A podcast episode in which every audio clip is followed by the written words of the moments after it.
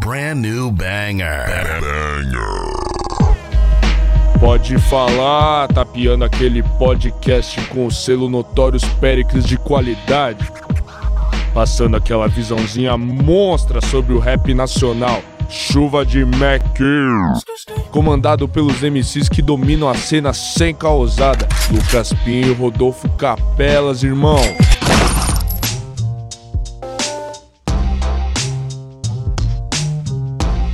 Salve, salve família! Vocês estão bem? Tudo tranquilo? Tudo na paz? Sejam bem-vindos ao Pode Falar, aquele programa que continua em casa sobre o grande cenário do rap nacional e do R&B também. Quem tá comigo é ele, meu mano, de sempre, Lucas Martins de Pinho, o Pinhola. Salve, Pinhola! Salve, Rodela, salve, rapaziada. De sempre mesmo, né? Quase 100 vezes estão aqui nesse, é nesse bate-bola, né, Rodolfo? Tudo certo.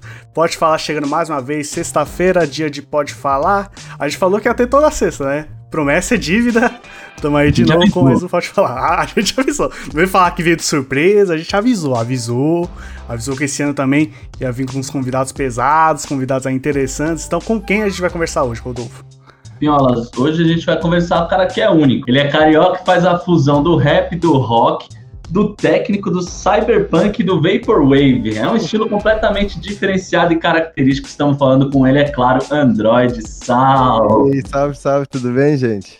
Tudo certo, mano. Satisfação ter você aqui. E quando a gente fala único mesmo, mano, vamos conversar sobre isso aí. Diferenciado, acho que é algo que a gente pode destacar do seu trampo, certo?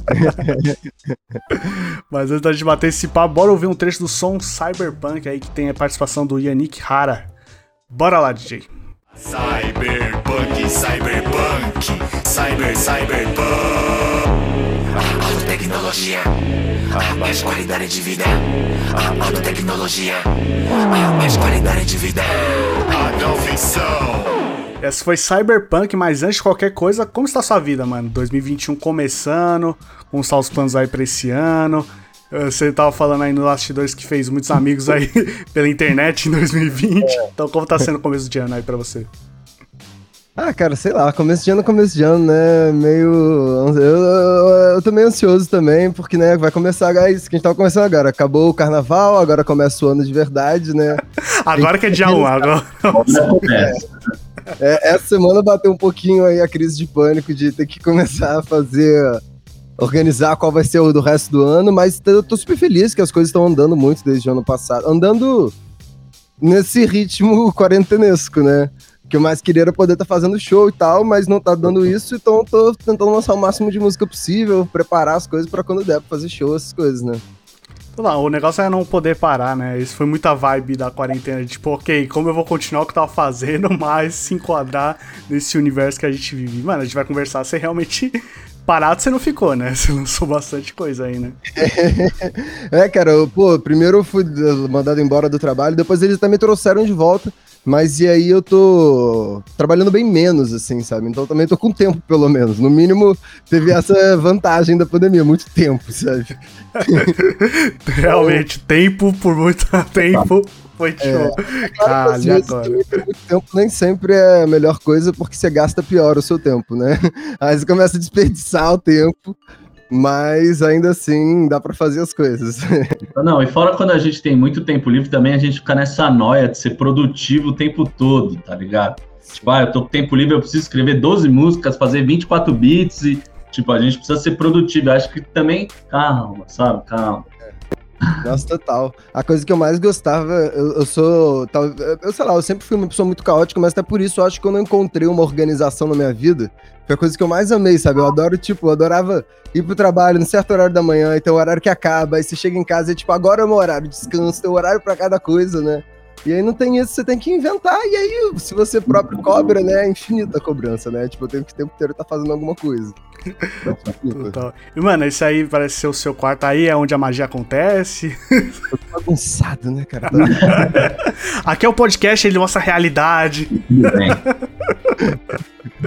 Mas você faz seus trampos aí de casa ou você tem um estúdio aí pra. Faço. Eu, eu, trabalho no estúdio, que eu trabalho como técnico de áudio, em coisa de dublagem e de propaganda como técnico de som. Mas aí eu também tenho gravado as músicas lá, assim, a partir de voz, assim, né? Eu faço aqui uma guia e levo e gravo lá, que fica 10 vezes melhor. Porque aqui não tem acústico e tal, né? É, Mas... nos compara um estúdio com um quarto, né? Sim. É, cara. Acho que é aquilo, né? Quando é o que tem para fazer, bora, mano. Vamos fazer do melhor jeito possível, seja no quarto, seja no banheiro gravando. Mas se a gente consegue uma qualidade melhor, sempre tentar alcançar uma qualidade melhor. E caramba, mano, você então no, no seu primeiro trampo, misturar aí no seu segundo trampo também, tem essa fusão aí. O seu ah, é, primeiro... é, né? Sim, com certeza, com certeza. É isso que é a parte mais maneira. É, é ter um estúdio depois pra gravar lá, né? Acaba trabalho um, agora trabalho dois. É, né? Entre uma coisa e outra eu vou lá e aproveito. Esse é um negócio, né? Muito artista independente passa com esse corre de ter dois empregos, porque querendo não ser um artista, baita emprego e às vezes o emprego mais convencional e ter que fazer o corre dos dois, ter o tempo dos dois é um negócio meio embaçado, né? Sempre, tipo, foda, né? Porque às vezes você quer dedicar ali para fazer uma música, mas, pô, tem esse outro corre para fazer, tem que separar certinho, né? Pra não ficar. Não fazer só um ou não fazer só outro, né? Total, total. Até porque é isso, né? Eu tô fazendo música, postando na internet desde 2014. E até hoje eu não ganhei nada. Eu perdi dinheiro pra caralho, né? É foda, né? Porque. Tem que, ter, tem que ter outro plano também, né? Tem que ir fazendo várias coisas ao mesmo tempo. E é o maior sofrimento da vida de artista é isso, né? Você tem que fazer o marketing, você tem que ter o seu emprego, você tem que fazer todas as porras pra música acontecer, além da música, né? É. A divulgação é, é tudo, né, velho? Nossa, aí organizar, falar, resolver coisas de arte, de vídeo, das coisas, enfim. Dá dor de cabeça só de pensar. É. Vamos tentar ficar animados aqui. Cara, a gente gosta aqui de voltar um pouco no tempo, de ir nas raízes de onde tudo começou. Então fala pra nós, Rodolfo. Lá no começo, a gente gosta assim do dia 1, um, basicamente. É, você lembra qual foi o seu primeiro contato forte com a música? Com a música, assim, primeiro. Primeiro, primeiro de tudo, era o, a minha mãe, ela é muito. Ela adora música, assim, né? E rock nacional, internacional. Então aí tinha os CDs dela e ela botava no iTunes ela tinha um iPod. Aí quando eu tinha, sei lá, uns 11, 12 anos, era o iPod da minha mãe, sabe? Era o lugar que eu conheci música, né? Porque não era tão fácil pegar na internet tudo. Era tipo, era a biblioteca dela, que eram mil músicas, pra mim era um mundo, eu ficava ouvindo lá. Mas quando foi criar uma coisa minha, foi com 13 anos com o Linkin Park. foi realmente a primeira banda que eu cheguei e falei, não, essa aqui é a minha banda favorita agora. e sustentou ainda essa banda favorita? Cara, eu não consigo dizer hoje em dia uma banda favorita, mas o Linkin Park sempre vai ser uma. Tá parte. lá, né? Tá no coração, tá guardado. Eu ainda ouço toda hora, assim. Você lembra qual álbum que era? Que época do Linkin Park que era?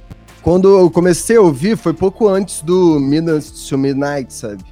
Mas ainda antes dele, porque quando lançou ele eu já ouvia, então já tinha o Hybrid Fury e o Meteora, né? É, mas eu conheci num vídeo de RuneScape, que eu jogava RuneScape, aí um vídeo tinha na música o In The End, eu demorei um milênio pra descobrir. Caralho. Eu, só, eu ficava botando aquele vídeo pra ficar ouvindo a música, sabe? Da hora.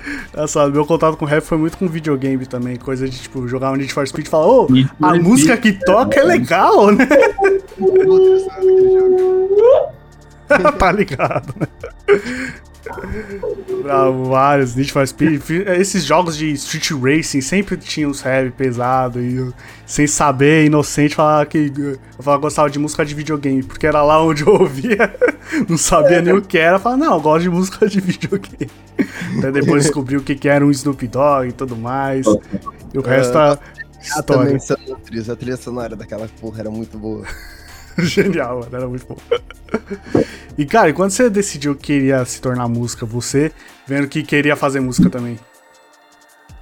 Eu comecei, cara, nessa mesma época, com uns 13 anos, eu que uns amigos meus começaram a fazer aula de guitarra. Aí eu pedi pra minha mãe pra comprar uma guitarra e comecei a fazer aula.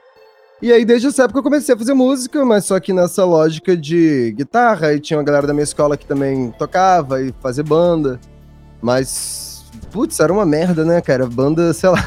Eu, é, aquilo ali. Mas aí era uma coisa mais cover e tal. E aí teve a época que eu comecei a compor. Só que aí. sei lá, eu, eu, eu, eu, lembro que, tipo, eu fazia as músicas, só que eu tentava, eu cantava mal, e era só, tipo, a guitarrinha, eu tentava mostrar para as pessoas, olha só essa música, que legal. Todo mundo ficava, eh. eu ficava, não, na minha mente ela é muito mais legal, vocês não estão entendendo, sabe? Vocês não estão entendendo o que, que é a ideia. Vocês não estão ouvindo certo. Não, ouve isso aqui. Ouve direito. Eu ia tentar aprender a fazer no computador, primeiro usar o Guitar Pro, que era coisa de tablatura só para fazer um midzinho, aí eu puxei pro FL Studio para tentar, tipo, falar, não, gente, é, é assim que, que é pra soar, sabe? Mas aí eu acabei pegando e como fazer. Aí, porra, já tô aqui, já tô fazendo a música, vou fazer logo inteira, né? então daí você aprendeu, tipo, a um Fruit Loops com mesh certinho. É, exatamente. E, e até hoje Fruit Loops aí é o seu ou você. Não, eu uso ele Live. Hum, tô ligado, tô ligado. Você vai vários aí.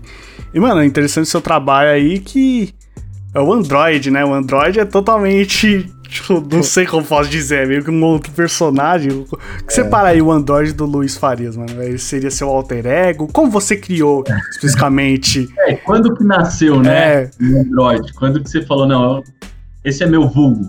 Cara, não sei, eu sei que bem, hoje em dia o Android é muito mais parecido comigo até do que no começo. Porque no começo eu via. Eu comecei a fazer rap, a primeira coisa que. Quer dizer, eu não fazia rap ainda, o que, que fez eu começar a fazer rap foi o Tyler, the Creator, sabe? Foi a primeira coisa que eu fiquei, nossa, muito absurdo. Eu fiquei viciado em Odd Future. E aí, o Tyler era muito, muito intenso e tal. E aí Total. eu fazia umas letras que eram meio, meio horrorcore, assim, meio. Muito perturbadas, sabe? E aí eu tinha muita vergonha, sabe? Então, eu já queria essa coisa de, cara, que nem o Tyler fazia de ter vários alter egos, assim, eu vou criar um alter ego aqui, porque aí se alguém me achar estranho, eu falo, não, mas não sou eu, é ficção, sabe? É ficção. Cara, é uma boa escapatória, tipo, não, mas, pô, é meu, não é não é eu. É tá maluco? É eu. Eu lembro que, inclusive, nossa, a primeira apresentação que eu fiz, assim, foi num sarau da escola.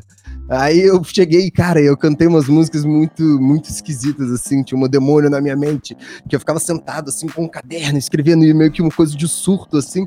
E, cara, e quando eu terminei, todo mundo só ficou me olhando, tipo. Nossa, esse cara é estranho, é mais estranho do que eu pensava, sabe? Eu fiquei com muita vergonha. Mas tudo bem, é isso aí. Foi no terceiro ano já, depois eu saí da escola. Não olha nem pra trás, já, já vou. já era. E a galera lá que fazia rap, tinha uma galera que fazia rap na escola, eu tava na maior expectativa, assim, ninguém gostou, nossa. Mas quem fazia rap lá era o quê? Aqueles mais boom bapzão era mais base MC da Rachete Projota ali? Ah, eu, eu, eu, eu, eu estudei em escola particular, né? Era uma galera playboy que fazia um som meio, sei lá, Cone Crio. Cone Crio diretoria. Sabia. Juro que eu ia falar o próximo nome que eu ia falar. Sabia. Era essa vibe da época lá, 2013, né? Tem a planta. E eu, tipo, ah, psicótico, paranoico, Tudo na vibe do Tyler do Best, é. lá atrás, Goblin. outra vibe, outra fita. Mano, realmente, você pensar um artista como o Tyler na época que ele veio, né? Com a época que ele estourou, né, mano? Era, era muito disso, né? Eu lembro de ver apresentações dele naquela época e de meio você ver um público normal, tipo. esse maluco. Muito, né? E você vê o ciclo de, de como tudo mudou, né? Do que ele era naquela época pra Igor, Flower Boy é outra fita ao mesmo tempo que ainda é o mesmo Tyler.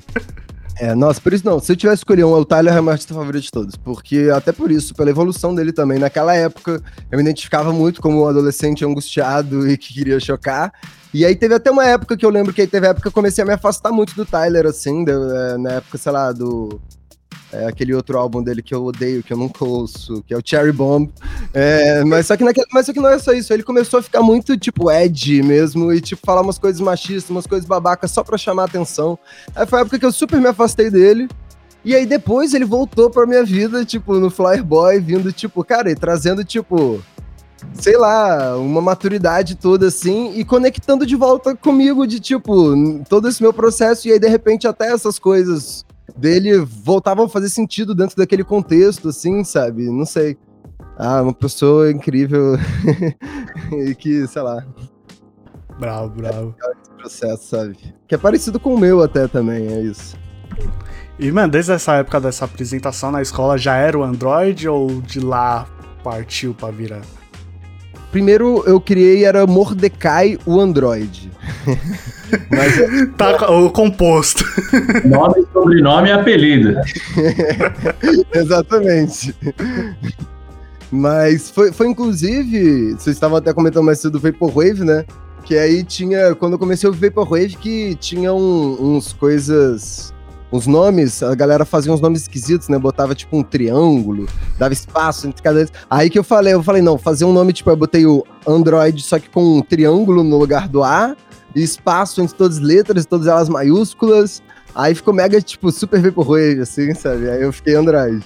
Depois, claro, eu troquei o Delta por um V, porque né? Como é que as pessoas vão pesquisar? Baixar no teclado é difícil demais. É isso que eu ia falar, as pessoas precisam achar no Google precisa é. dessa forma. Ainda é chato com o V no lugar do A. Mas, pelo menos, o bom é que eu consigo ter o nome Android, né? Que é um nome muito simples, muito bom de ouvir. Total. Mas pra escrever é chatinho. É, e se você colocasse com A, aí ia ser difícil achar, né? Porque, tipo, tem é, né? Android. Não, tem muitos, é, é. É, com certeza. Mas, pessoal, pega fácil esse aí do N, na verdade, é um A, ou te chamo de N-Droid, alguma coisa assim? Android. É, muito, cara, cada, cada pessoa me chama de um jeito, às vezes, quando sabe escrever. Mas tem gente, eu não, eu não sou o único que faz isso, né? Tem uma galera que usa essa coisa. Então tem gente que já saca de cara, mas tem muita gente que fala Vandroid, VN Droid, Vindroid, sei lá. Tem gente que acha que meu nome é Vinícius, sabe? Vandro. justo, justo. E é real, tem gente que usa até hoje. Eu lembro muito bem, tipo, tem o Jonas Profeta lá do Bloco 7, lá do Rio de Janeiro, que é, tipo, famosão junto com o BK. E mesmo muita gente foi descobrir depois que se chamava Jonas, não J-X-N-O-S. É. Não, o próprio Lennon, né? É L7, o, é, o né? L7, né? É, né? Ele também é sagaz, essa coisa de usar. Porque isso que eu acho que é legal, isso que eu gostei também de usar a tipografia, assim, né? O jeito que o nome aparece escrito para ser algo além da palavra em si, né? E eu falo que é isso, né? E pega no final e é uma palavra, tipo, bem simples, tipo, Lennon, Android, Jonas, que são nomes comuns, só que aí você dá aquele, aquele tempero, você bota o sazon pra dar aquele bagulho a mais. sim. É tipo, é tipo, trazendo de volta rapidinho pros jogos no RuneScape que eu jogava, que era tipo, você sempre botava um 3 no lugar do E pra fazer seu nome, assim, todo mundo fazia um nome, sabe?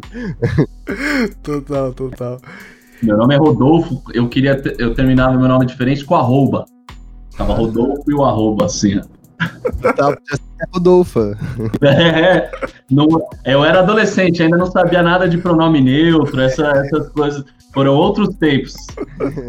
MSN Times, aí todo mundo tem Orkut, quem, quem tem Orkut?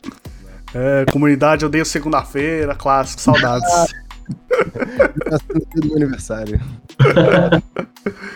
Cara, explica aí um pouco pra gente a sonoridade do seu trabalho. Acho que muita gente que acompanha o rap mais tradicional não vai conhecer o que é cyberpunk. Acho que Vaporwave é até um nome mais comum do que o cyberpunk. Mas explica aí, qual, qual que é a brisa dos dois? O que, que é o cyberpunk e o que, que é o Vaporwave? quem vai saber é o jogo, né? A galera vai saber do jogo.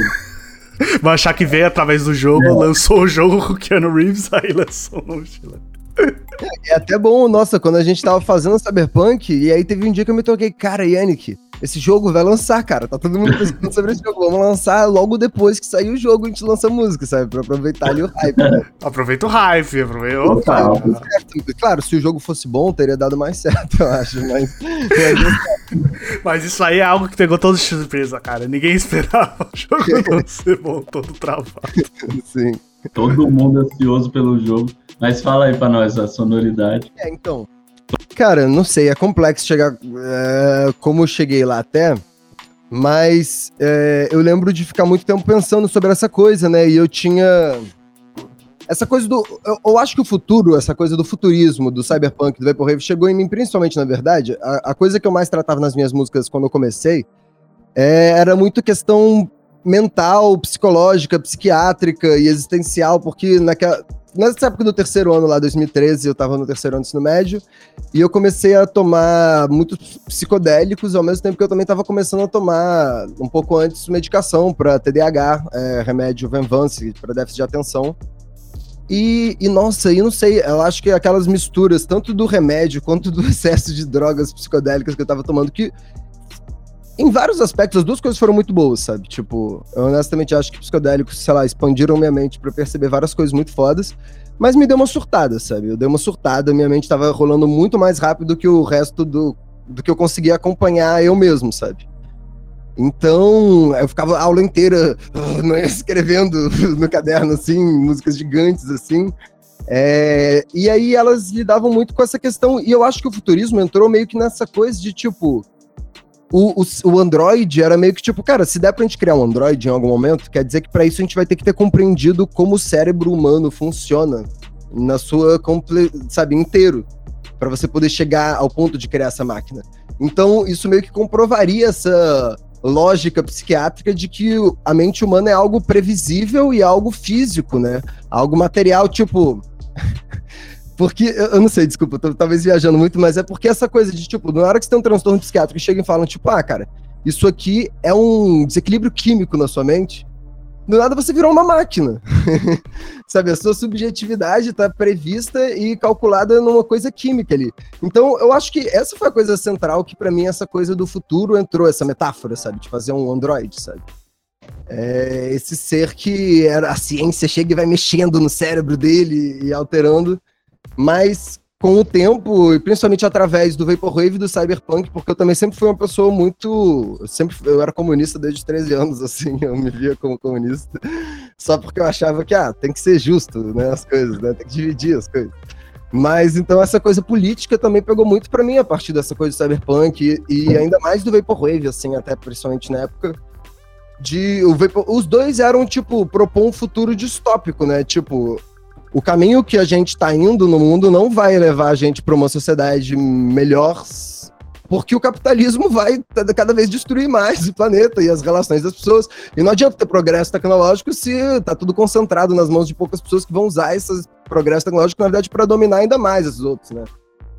E então, tanto nessa questão existencial ali, quanto nessa questão política, é, essa coisa do futurismo acabou encaixando muito bem com o que eu queria trazer, sabe? Com as questões que eram centrais para mim, sabe? Cara, minha maior dúvida sobre Vaporwave, qual que é o bagulho com Vaporwave e Simpsons? Eu não sei o que que casa tanto, que tem tanto Vaporwave com Simpsons. Eu não sei qual que é a relação. Cara, é porque eu acho que o Vaporwave, é, ele é muito sobre pegar, né, os anos 90, os anos 80 também. É, ali antes da virada do milênio, tava uma época culturalmente, principalmente nos Estados Unidos, né? Porque a gente também fica falando do mundo como se fosse os Estados Unidos, né? Porque eles meio que escrevem a história, né? Mas meio que lá. E eles vendem pro resto do mundo esse sentimento, né? Porque eles são donos da indústria cultural. E lá tava um momento de muito otimismo, assim. E até aqui no Brasil, se você analisa que nos anos 80 teve a redemocratização, as pessoas estavam confiantes no futuro, né? Pô, a democracia, o progresso da ciência, da tecnologia, a vida das pessoas, das pessoas é cada vez melhor. E realmente estava sendo cada vez melhor, né? Então era uma noção. Era uma euforia muito grande, assim, os comerciais, tudo era tipo muito, yay, estamos indo para o futuro. E aí o Vaporwave meio que pega isso, a gente meio que estando nesse futuro, que a galera tanto prometia ali atrás e mostra, tipo, é, não foi bem assim que rolou, né? Mas os Simpsons é engraçado porque que eles pegaram tanto. Eu acho que também com o tempo o Vaporwave foi perdendo um pouco essa pegada futurista, porque sempre foi meio retrofuturista. E ele foi, foi popularizando e, e, essa coisa da internet, né? Vai tudo se repetindo tantas vezes que perde a, a, a, origem, né? E foi virando uma coisa mais da nostalgia por si só. Aí parece que eu acho que os Simpsons ficaram ali muito porque, ah, anos 90, os Simpsons, claro, marcam aquilo ali. Mas o que me interessava mais era quando pegava essas coisas dos anos 90 e 80 que eram futuristas, mas prevendo um futuro que é muito diferente do que, que o presente realmente é, sabe? Uhum. Total. É, o Vaporwave sempre tive a sensação que tem ele que tem que trazer esse negócio nostálgico, Game Boy ou coisa antiga, então tudo a ver, tudo a ver. O... Deixa eu pegar a Substituição de águas. É. Tinha um outro ali do lado, só foi pegar aí. Ah, e musicalmente, mano? O que que, que que te inspira musicalmente, assim, tipo, você possui uma estética, se aproxima, tipo, você bebe de várias fontes, como é que... Eu acho que vem de muitos lugares, né? Essa coisa. É legal também isso, essa, essa parada essa coisa temática, né? Porque é isso que, sei lá, isso, Android, dá tudo uma vibe, tipo, temática, teatral, assim, tipo, ah, ele não é só um rapper, ele tem uma coisa ali. Mas o bom disso também, além de você poder aprofundar conceitualmente bastante nas coisas, eu acho que é que é, estilo, tipo, em termos de música, eu ouço muito tipo de coisa diferente, aí dá pra você trazer uma melodia de uma música de rock, você trazer. E, e, e, e, eu tento manter essa estética nos timbres, assim, sabe? Que traz essa coisa bem futurista. Mas é engraçado que é isso, tipo.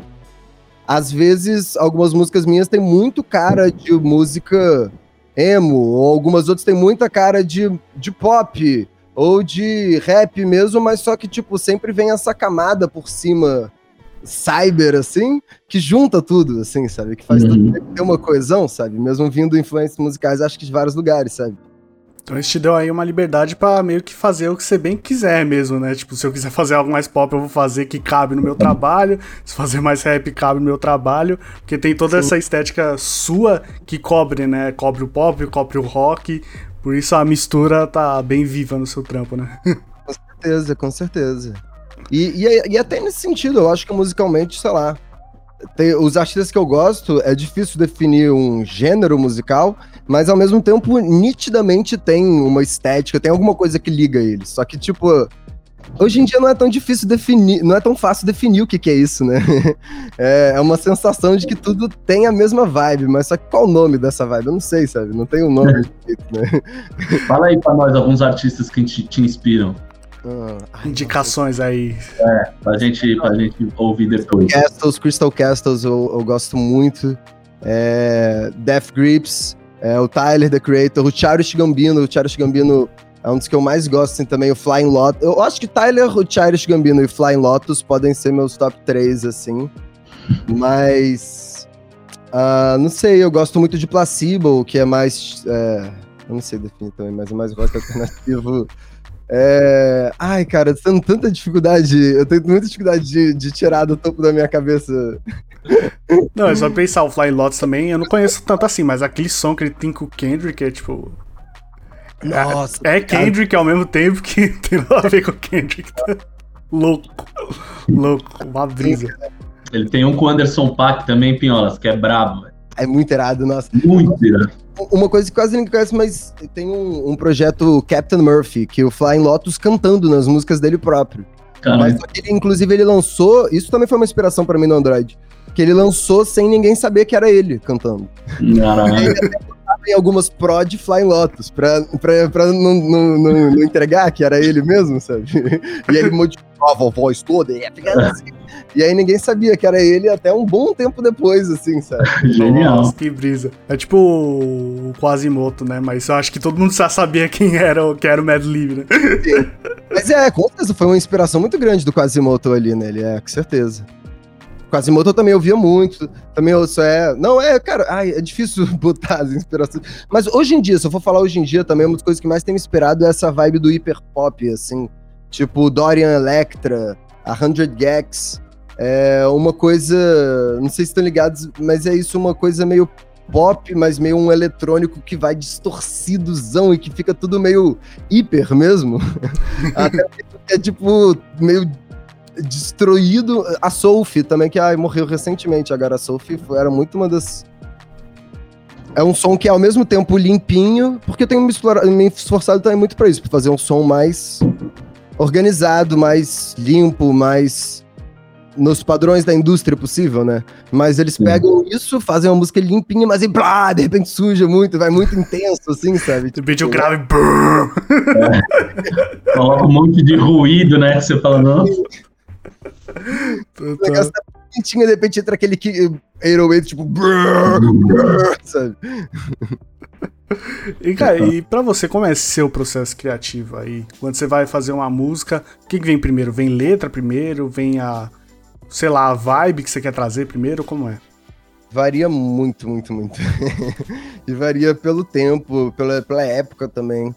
É na época que eu tava na faculdade, eu sempre escrevia as músicas sem beat, sabe? Porque eu, tava, eu ficava escrevendo na aula, sabe? Às vezes até com as coisas que os professores falavam. Mas não era tipo, eu tava ignorando a aula. Mas eu pegava as coisas que eles falavam e colocava, sabe? Porque eu estudei comunicação e eu sempre puxava umas aulas sobre, tipo, ah, capitalismo, globalização, indústria cultural, as porras, e acabava tudo conectando muito, sabe? Adorno, Horkheimer. Sim, cara, exatamente. Tipo, cara, se você for ver, meus músicos, tem umas músicas minhas que são muito essa vibe, até parece acadêmico, assim, não dá pra você entender tudo.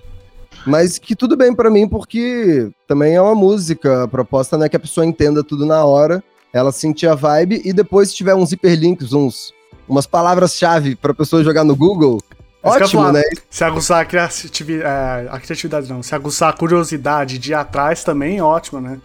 É, porque uma música você não vai conseguir dar tanta ideia, né, em si. Você pode dar um sentimento e você pode levantar umas coisas pra pessoa ir atrás, né? E, e aí nessa época eu fazia muito em torno da letra, sabe? Mas hoje em dia eu faço muito mais o beat primeiro, e aí depois tem algum momento que eu salvo os beats assim no drive, e aí eu fico ouvindo e, ah, nossa, agora eu pensei uma letra para ele, sabe? Então, tipo, vários beats, beat, beat, beat. Aí, ok, temos 10, vou ouvir eles pra ver qual vai pra frente, qual fica. E aí você escreve 10 letras, faz 10 beats e sai duas músicas, né? faz parte do processo, faz parte do é. processo. Isso é muito perfeccionista, até uma bosta isso, mas também tem vantagens, mas... Interessante esse bagulho que você falou de fazer a música no meio da aula, tipo, em uma parte ou outra, você tá só anotando a matéria, então, você tá... Exatamente. O professor olha e fica, nossa, o Luiz anota muito, anota tudo. tá anotando aí, tipo, ó, botando em rima ainda, é pra decorar, ó. Vai além. Total. é, total. Vamos falar sobre algumas das músicas aí que saiu, começando por 2018, não tem como falar da sua carreira sem falar do disco aí, Dopamina, com sete faixas. Quanto tempo aí demorou da ideia inicial até esse primeiro disco tá na rua? 2018, cinco anos, cinco anos. é, isso que eu falei que eu sou meio perfeccionista demais, né? Mas. Cinco anos, assim, sete faixas, né? é. Mas é a maior parte. Cara, aquela. Isso é uma música ponto MP3, eu escrevi. Não, não foi em 2013, foi em 2014 que eu escrevi ela. Mas eu já tava fazendo o Dopamina, já era o nome Dopamina do álbum, já tinha outras que eu tinha feito antes, só que eu tirei. Aí eu ia tirando, deixava algumas, aí ia fazendo mais, ia tirando mais. Na hora que eu fui gravar, de fato, que eu comecei a organizar para fazer ele em 2017 para 2018, aí sim eu fui cortando muita coisa mesmo, ficou pouco, né? Mas porque eu achei que era melhor também ter uma coisinha organizada do que. E também é isso, sei lá. O tempo vai passando, né? Eu, eu devia ter lançado algumas músicas minhas que eu fiz antes, antes, sabe? Só que eu ficava numa de tipo, ah, eu não quero lançar agora, eu quero fazer ela perfeitinha. Uhum. Depois eu fiquei, ah, cara, eu não quero mais lançar essa música, sabe? Se eu tivesse lançado lá atrás, tudo bem, mas agora deixa pra lá, perdeu. Às vezes perde o time, né? Tipo, agora não, não faz mais sentido sair. É, não, é mais, não é mais a representação do que você acredita, às vezes, tipo. Exatamente, tipo essa, isso que eu falei dessa fase Ed, meio Tyler Hunt, essas músicas eu acabei não gravando elas, sabe? Porque depois não encaixava mais no personagem que eu queria fazer, sabe? Não direitinho. Enfim, mas, mas é, foi muito tempo no dopamina, muito tempo, tempo demais. Depois disso eu falei, eu nunca mais vou fazer nada tão demorado. E é por isso eu só lancei single depois. A verdade é que agora eu tô preparando o próximo EP que vai sair aí. Ah, então, ó. A organizar, porque tem várias também músicas, só que eu não sei quais eu entro no EP, quais que eu lanço single, enfim, tô pensando ainda nisso. Tem nome já também? Porque você falou que o Dopamina tá aí desde 2014. É, não, esse eu ainda não tenho certeza. Eu tenho algumas opções, mas não tenho certeza. É uma obra é, work in progress. Pode mudar, pode vir música não. Mas, mas tá tudo bem porque eu tô agora, eu tô, eu nunca mais, porque também teve esse problema, que aí eu lancei em 2014 sua música .mp3, teve várias pessoas que ouviram. Eu comecei a ter uma galera ali que me acompanhava, só que aí eu parei de fazer música, passou um tempo, aí 2018 saiu dopamina, aí parei de fazer música por um ano, de lançar, sabe? Não de fazer, mas de lançar, né? Postar. Agora eu tô num ritmo de tipo, cara, eu já tenho umas quatro músicas prontas. Eu vou ter todo mês ou a cada dois meses um lançamento, certo? E aí dá pra ir planejando as outras coisas com mais tranquilidade, né? É bom ter esse planejamento também, essa consistência, porque a gente sabe que também o YouTube é meio cruel, né? Ele trabalha muito com você tem que postar, você tem que postar, você tem que postar. Senão é, uma fo é foda, cara. Você ganha o bagulho e depois você perde ele. Você, você não alcança mais as pessoas que você alcançava antes. E aí sumiu, e foda-se. A pessoa nunca mais vai ver as suas músicas. Mesmo que ela gostava antigamente, se você deixar muito tempo sem, né? E esse processo aí de lançar mais vezes, eh, você viu, tipo, números crescendo ou vendo Tipo, ó, tá dando certo essa estratégia aqui. Pô, eu acho que sim, cara. É, É claro que as coisas sempre são lentas, assim, é tudo gradual, né? Mas, nossa, eu, tô, eu tenho me sentido muito bem desde o ano passado. Porque eu entrei na quarentena surtado com isso, porque eu tava sem lançar música desde logo depois da família que eu lancei Homens desde então. Aí, nossa, quando eu consegui começar a organizar isso e lançar coisa durante a quarentena, não sei o que lá, e aí no final do ano. E, e com a Cyberpunk, né? Foi a música minha de longe mais ouvida até agora, assim. Agora botou até maior pressão pros próximos lançamentos. Mas... Tá bater, né? Agora, sempre. Hã? Precisa sempre bater Cyberpunk agora, né? É, nossa, não, não vou nem não vou, não vou nem falar isso porque eu não quero essa pressão toda, mas mas tem que pelo menos ficar perto, né? Que nervoso que dá isso. Tem aquela resposta, né? Tipo, opa, se você chegar é. aqui, eu quero alcançar agora, quero ir além dessa. Mas, mano, voltando um pouco pro disco, o que, que você queria passar nele? Já que era um conceito tão antigo, era um conceito que, tipo, tenho certeza que eu quero passar pro público isso aqui. tipo, alguma é, coisa assim. É, com certeza, é isso. Porque. É, e era isso que eu, que eu falei lá do comecinho, né? É, era tanto essa questão, aquilo que eu vivi ali, tanto no 2013, 2014. Eu, depois, em 2015, por aí, começou a melhorar muito nesse sentido. Tipo, eu recebi até naquela época o diagnóstico de transtorno de humor é, ciclotímico, que é tipo um tipo de bipolar, assim, de transtorno bipolar.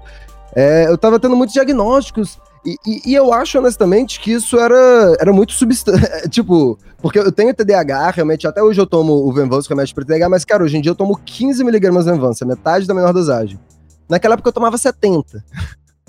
Aí isso misturado com que, cara, eu também tava usando muita droga, porque eu. E não era droga daquelas viciantes, assim, era psicodélico, e na minha cabeça era tipo, ah, isso aqui é legal, tá abrindo as portas da minha percepção. Mas eu acho que a mistura de tudo me deixou normalmente num lugar surtado, assim, sabe? E e aí o dopamina era muito sobre. Cara, nossa, teve uma época que eu, eu tinha certeza. não era certeza, é tipo, eu sentia que a gente tava na Matrix, sabe? Que eu tava na Matrix, que, que isso aqui era tudo só uma ilusão, sabe? E, e, em algum nível, não é mentira o fato de que a gente só tem como saber que existem as coisas que a gente percebe, né? A gente não sabe como as coisas são de fato. Isso é um fato da vida, a gente só sabe o que a gente percebe mas você tem que saber conviver com, com, essa, com essa questão, né? E naquela época isso me incomodava muito profundamente, sabe? Essa noção de que as coisas não eram reais, sabe? Então, era essa questão toda, drogas, medicamentos e o que é a realidade em si, e junto nesse panorama de futuro, de progresso, é... isso era a essência do dopamina, sabe? Você canalizou tudo pro disco, então, tipo, você pegou toda essa brisa e falou, ok, vai é. tudo aqui concentrado. Sim, cara. E tanto que teve até muitas letras, tipo, sei lá, Dopamina Parte 1. Eu escrevi aquela letra lá em 2014, mas eu só fiz o instrumental dela, acho que em 2017. Eu fiquei reciclando muito aquelas ideias que vieram daquele período, sabe? É... é, por isso foi bom até depois sair e largar e ver quais são as coisas que eu quero ir daqui para frente, né? Porque porque depois mudou um pouco as questões para mim mesmo, sabe? Eu consegui encontrar algum equilíbrio, assim, bem maior, assim. É... E, e aí eu acho que eu também comecei a focar mais na, nas coisas externas, assim, menos na, na viagem da minha mente, porque eu lembro até que o, eu fiz o meu TCC sobre dopamina. E aí um, um professor meu lá que estava na banca, ele falou até que é, uma, a crítica que ele fez foi que ele achou que eu caía num... Como é que ele chamou? Ele chamou de anarquismo nihilista individualista. Porque era uma coisa muito presa na própria mente, sabe? Uhum. E eu, tentei, eu, tenho, eu, eu, comecei a sair mais disso, tentar olhar tanto nas relações sociais, assim, tipo, Helena, é, várias músicas saíram assim que tinham mais essa coisa de tipo. A, as pessoas e as relações nesse mundo líquido, assim, ainda pegar essa coisa da internet, como isso afeta a gente, a questão de pressão, é, e também essa coisa toda política e social, assim. Da, eu, eu acho que eu comecei a focar mais nisso e menos nessa viagem mental, que o dopamina tem muito, assim. Mas que também acho super legal. Só, dopamina é um neurotransmissor, Pinholas. Controla é. humor, emoções. Ele, ele, junto da endorfina e da serotonina, são tipo. E da oxitonina, são tipo os quatro neurotransmissores mais fodas, assim no controle do humor, felicidade, prazer, esse tipo de coisa. Aqui, até no meu braço, ó, dopamina. Aí, ó. Rodolfo aqui é o Aurélio do Pode Falar, na tá dúvida. Maluco, o Márcio Canuto do rap, rapaz. Cara, vamos falar um pouco dos audiovisuais também, que você é um cara que trabalha muito com audiovisual e acho que você consegue. O que você quer transmitir da vibe na música, acho que você transmite muito bem também no seu audiovisual. Vamos começar com isso, é uma música.mp3. Como foi esse clipe aí? Ah, qual é a participação aí do Mosca Produções? Fala aí pra gente. Então, cara, eu fiz faculdade de audiovisual, né, de comunicação com habilitação em audiovisual. Então aí o Mosca são meus amigos que a gente entrou junto na faculdade, que a gente criou, assim, tipo, cara, vamos fazer coisas juntos, sabe? A gente criou o Mosca Produções. E aí a gente fazia, fez alguns curtas, fez documentário, e mas e aí com o tempo, principalmente conforme a gente foi chegando perto da faculdade, a gente focou nessa de, cara, vamos entrar no mercado de clipe, da música, no audiovisual, sabe? Aí, nossa, até em 2018, quando terminou a dopamina, a gente estava num estúdio que a gente abriu lá no centro aqui do Rio, no front, que era um prédio que tinha várias coisas, tinha Mídia Ninja lá, tinha coisa de o Favelab, tinha várias coisas de cultura e tal. E aí, pô, nossa, aquela foi a melhor época da minha vida, inclusive. é, mas, é, a, que acabou quando fechou o prédio, porque aí quando veio o Bolsonaro e a mídia ninja saiu do Rio, assim, porque também veio o Bolsonaro e aqui no Rio veio também o... Crivella e o Witzel. É, nossa, tipo, muito apocalíptico aqui, não tinha mais incentivo pra cultura, sabe? Sim. E aí a galera começou a sair, aí ficou, aí não dava pra gente manter lá, o prédio acabou fechando, aí também, a gente cada um acabou indo por outros caminhos, assim, quer dizer, a gente ainda é super próximo, é a galera do Mosca, né? E a gente, inclusive, fez clipes juntos depois disso. Mas. É, aí depois veio a pandemia, né? Aí, aí parou de ter clipe. Mas até na pandemia, teve muito esse período em que a gente tava fazendo muito clipe dos outros e fazendo também clipe meu, do Gustavo, que é o Gustavo Caliban, que também é amigo meu lá do Mosca, que também fazia música, que nós dois fazíamos música e o resto era mais do, do vídeo, né? A gente era do áudio também, técnico. Mas, então por isso eu acabei tendo muito clipe, muito clipe bom, porque a galera lá, a gente era, pô, modéstia Estudou junto. Hã? Estudou junto, tem a vivência, tem a experiência, fica sabe, bom. Né? inteiro vivendo aquilo, conversando sobre aquilo, a gente já tava lá no estúdio, Total. a gente fazia as coisas, sabe, muito em sincronia, sabe? Total. Então isso é um diferencial, né? Diferente de quando o artista chega e só, tipo, ah, vou chamar aquele cara pra fazer um clipe meu, né? A gente tava ali pensando. É, tipo, contratar alguém que, tipo, não tem a mesma vivência. Às vezes pode é. dar certo, assim como às vezes pode dar errado, né? Às vezes bate, às vezes não bate. Então, Com certeza. Esse negócio da vivência, né? A gente sabe muito bem, né, Rodolfo? Porque a nossa história não é muito diferente, né? A gente que se conheceu também na faculdade, criou esse podcast na faculdade. Facebook? Você ah, Facebook? É. Ah, tá. Não, porque você chama de audiovisual e a gente estudou rádio TV, que é o mesmo curso, tá ligado? Rádio TV, eu falo audiovisual porque rádio TV é feio. a gente estudou o mesmo curso. Ah, que legal, cara. Que irado, irado. Tanto quando você fala da comunicação, só viu o Rodolfo falando as matérias ali. É, é, a gente sabe tudo, adoro, indústria cultural. Se alguém estiver ouvindo tá, ainda tá em dúvida de que curso fazer, se quer fazer alguma coisa com arte, eu acho, né? Que honestamente é o curso mais maneiro de, cara, te dá uma visão ampla de várias ah, coisas. Né? Mesmo, sei lá, eu não fiz um curso de música, não fiz um curso de produção fonográfica, acho que foi muito melhor ter feito esse curso, que, né? Dá, você pega tudo, assim, né? É, eu, eu, acho que rádio TV, audiovisual, tá, assim, é, é o melhor curso para se fazer se você quer trabalhar nessa área, porque eu acho que assim, vai estudar cinema, fica muito no cabeção, no argumento, no na você diretor e não vai para prática, não vai ali para fazer o negócio. Jornalismo fica muito no texto, não sei o quê. Rádio e TV não, mano. Você tem ali o, o pouco de tudo, tá ligado? É verdade. Nossa, total. É, e foi por isso que surgiu essa coisa, por isso que tem essa coisa audiovisual toda pensada também. Apesar de que até, na verdade, antes de estar com música, eu fazia. Você vê o Isso é uma música pro MP3, tem duas versões no YouTube. A filmada e um que é só uma ediçãozinha que eu fiz baixando vários vídeos da internet. Porque também, né, hoje em dia, né, sei lá, principalmente ainda naquela época, acho que ainda mais, as pessoas ouviam muito música no YouTube e você precisava ter um vídeo, né? Então eu fazia essa coisa de edição de imagem, sabe? Total. Pô, isso dá certo até hoje. Quantos artistas ainda faz esse imagem de anime, imagem de coisa que tem a ver com a música. É. Acho que é um jeito que, tipo, realmente a gente sabe que botar a capa só é um bagulho que, que é foda. Não. Sei lá, acontece que as pessoas não, não entram tanto quanto se tiver algum audiovisual que seja, mesmo que seja de imagem aquela, na internet. Aquela música da Recaide, que chama Nicole Balls. Eles tinham antes um, um, clipe que não era um clipe, era só a letra da música com a foto da Nicole Balls, a capa, tá ligado? E, e era isso, tipo, agora depois eles fizeram o clipe, não sei o quê, mas se não tivesse nada, ninguém ia escutar, tá ligado? Sim, total. Você faz já um meme até, assim, do negócio. Não, esse da Nicole Balls virou meme, porque... E, cara, é interessante que somente em 2020 saiu o, o clipe da Meu Tempo, né? Porque demorou todo esse tempo aí. Ah, é... o seu tempo, né, Pinholas? É, ah, que trocadilho. Na hora que ele falou, já, eu vou fazer trocadilho. Aí você fez antes, lá. Pode falar aqui, ó. O Carlos Alberto fala: vem pra praça, é nossa. A gente fala: não, vou continuar no podcast. eu adoro fazer piada ruim assim. Mas. Mas, cara, rapidinho, vocês vão editar até, né? Eu posso só fazer um xixi rapidinho? Não, vai lá, relaxa, vai voltar. Então, é, a meu tempo, a gente gravou logo na época que eu tava terminando de gravar o Dopamina também. A gente filmou o clipe, sabe? A ideia meio que era sair logo depois do álbum, ia ser um clipe super simples, que a gente só filmou no fundo preto lá, fez quase nada, assim, é só a minha cara lá no fundo, sabe? Foi um bagulho que a gente gravou em uma tarde, assim, sem muito planejamento. Mas aí tem uma amiga minha, a Bruna, que mora em São Paulo, até a Bruna Buchini, que aí ela tava fazendo a capa do álbum Dopamina, ela que fez, e aí também eu falei com ela, cara, será que você não podia botar também, de fazer aqui, de você fazer tipo uma edição assim no vídeo, botar umas imagens, efeitinhos? E aquilo ali acabou evoluindo. Porque aí, conforme ele ia fazendo, ela ia tendo mais ideias. Eu falei, não, cara, isso aqui vai ficar muito irado. E, e, vocês veem o clipe do meu tempo, é aquilo, né? Tem umas animações super maneiras feitas em cima do meu rosto, várias imagens.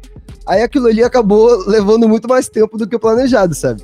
É, aí ainda veio pandemia, que desorganizou tudo, não sei o quê. Mas só que aí depois a gente foi lá e falou: não, cara, vamos lançar isso aqui. Agora é o momento, quando eu voltei a lançar coisas, assim, no começo da pandemia, né? E aí é isso, acabou demorando muito para ser finalizado, era para ser um bagulho super simples, só que eu, eu acho que foi ótimo ter sido feito assim também, né? Acabou ficando um resultado irado. Da hora que foi no seu retorno também, então foi bom que é tipo, voltei, mas olha esse trabalho aqui, se você ainda não conhece esse disco Exatamente. aqui, tudo que eu fiz. Então Exatamente. acho que. Volta. Bom trabalho pra voltar. No, naquele efeito do olho, velho. Eu gosto muito, tá ligado? O olhão. Nossa, com o olho de crocodilo, tá ligado? É. Aí tem um outro. Que... Ela fez três olhos, olhos diferentes, assim. Muito louco. Do vídeo. mesmo, mesmo. E, mano, você falou aí do show da escola, mas como, como foram os shows aí, eram aí da sua carreira? Como eram as apresentações antes de pandemia aí? E como foi depois da pandemia? Você chegou a fazer live? Fala aí essa experiência com shows. É, desde teve esse primeiro lá, e aí depois eu, eu cheguei a fazer, cara, ao todo já fiz alguns shows, assim, deve ter uns 20 ao todo, mas muito espaçado ao longo do tempo, né? É, esse é um problema que eu, eu, eu tive muita inconstância na minha carreira, né? Porque muitas coisas para fazer ao mesmo tempo, sabia? E nem sempre dava para ficar focando nas coisas também do Android. Mas aí, logo na época que eu tava, tinha feito só música com MP3, só que lá eu tinha umas 10 músicas com, sei lá, 3 gravadas. Só que eu ficava tocando isso em vários shows. Várias que, inclusive, nunca terminei até hoje, mas que eu tocava ao vivo. Mas aí foi. Eu dei uma pausa e no final de 2019, cara, em 2019 que eu voltei a fazer show mesmo. Cara, por isso foi muito frustrante a pandemia. Porque, Quando cara, você tava, mano, esquentando pra sem lançamento, mas tipo, pô, fazendo ali o coisa no ao vivo, assim, né, cara? Conhecendo galera. 2019 foi um ano muito importante para mim também, porque foi aquilo que eu tinha falado para vocês, né? De como eu tinha muita dificuldade de encontrar. De ser reconhecido e encontrar gente fazia um trabalho parecido com o meu, né? Desde sempre, sabe? E foi em 2019 que eu acho que eu comecei a conhecer pela primeira vez uma galera lá de Niterói, assim. O Kit Starkush, o Devilois, a Dio, o Bento, o Hanna. É, que uma galera que era mais nova que eu, assim, eles têm uns 20 anos, eu tenho 25, assim, então por isso a gente não se conhecia há tanto tempo, né? Que eles tinham começado a fazer música há menos tempo. E aí o Devilois veio e falou comigo alguma vez pela internet e falei, ah, vocês moram aqui do lado, né? Vamos dar um rolê aí. E a gente começou a ficar mega amigo, e a gente começou a preparar de fazer alguns shows juntos, sabe? E, e isso estava sendo muito maneiro, porque a gente começou a realmente fazer uma ceninha acontecer, sabe? Foi a primeira vez que eu tive meio que isso, uma cena física de pessoas que moravam relativamente perto de mim, que faziam sons parecidos.